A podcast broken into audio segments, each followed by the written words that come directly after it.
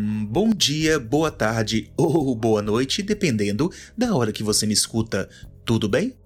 Aqui é o professor de filosofia Danilo Svágera, o Panda, trazendo hoje uma reflexão sobre a questão da educação, tomando como base os escritos de Montaigne.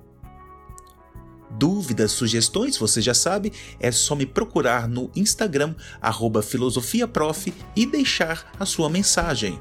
Então, vamos que vamos!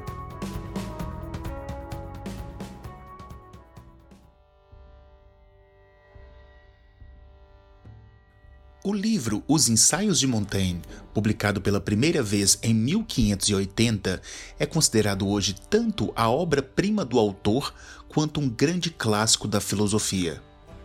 Criador do gênero literário denominado ensaio, que consta de reflexões sobre variados assuntos com toques pessoais, ou seja, expondo sua própria visão sobre o assunto, Montaigne aborda diversas temáticas ao longo dos seus 107 textos, divididos em três volumes.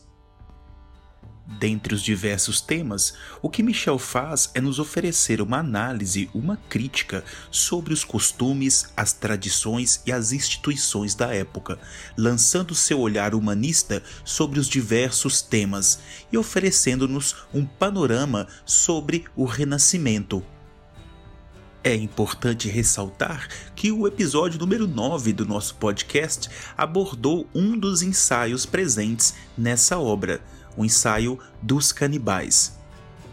Em última instância, o que Montaigne propõe, utilizando-nos de uma metáfora moderna, é tirar uma foto da humanidade, porém sem filtros, expondo tal como o autor a percebe.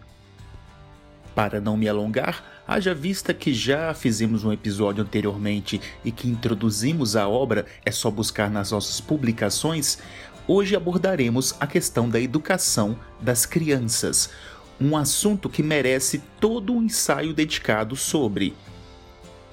Montaigne, em sua obra, nos mostra em determinados momentos quão importante é a educação e ao dedicar um ensaio inteiro sobre o assunto, nos mostra que de fato é uma preocupação central no pensamento do autor.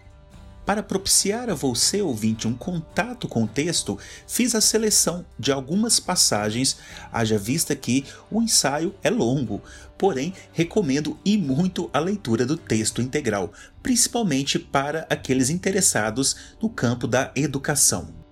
Montaigne nos diz: tudo se submeterá ao exame da criança e dos jovens, e nada lhe enfiará na cabeça por simples autoridade e crédito.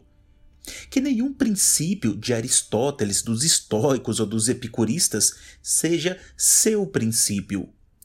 Apresentem as crianças todos em sua diversidade e que ele escolha se puder. E se não puder, fique na dúvida, pois só os loucos têm certeza absoluta da sua opinião. Não menos que saber, duvidar me faz bem, afirma Dante. A verdade e a razão são comuns a todos e não pertencem mais a quem as diz primeiro do que ao que as diz depois. Não é mais segundo Platão do que segundo eu mesmo que tal coisa se enuncia, desde que a compreendamos. O proveito do nosso estudo está em nos tornarmos melhores. É a inteligência, pois, que vê e ouve. É a inteligência que tudo aproveita, tudo dispõe. Saber de cor não é saber, é conservar o que se entregou à memória para guardar. Do que sabemos efetivamente, dispomos sem olhar para o modelo, sem voltar os olhos para os livros. Triste ciência, ciência, puramente livresca, que sirva de ornamento, mas não de fundamento, como pensa Platão, o qual afirma que a firmeza, a boa-fé, a sinceridade são a verdadeira filosofia. Que a consciência e a virtude brilhem em suas palavras e que só a razão tenha por guia elas lhe ensinarão a compreender que confessar o erro que descobriu em seu raciocínio, mesmo que ninguém o perceba, é prova de discernimento e sinceridade, qualidades principais a que se deve aspirar. Buscai na filosofia, jovens e velhos, um objetivo para o vosso espírito, um alimento para quando estiveres ancião. Para nosso jovem, em toda parte estudará filosofia, que será sua principal matéria de estudo, como formadora de inteligência e dos costumes.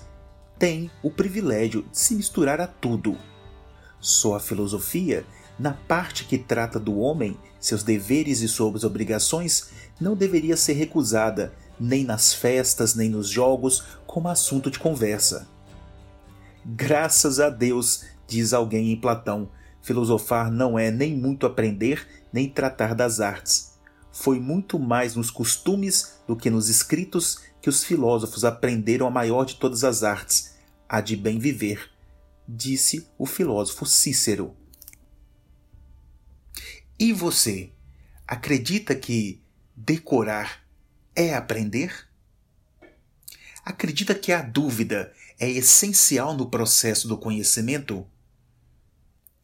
Acredita, pois, que a filosofia é a disciplina essencial para nossas crianças e jovens?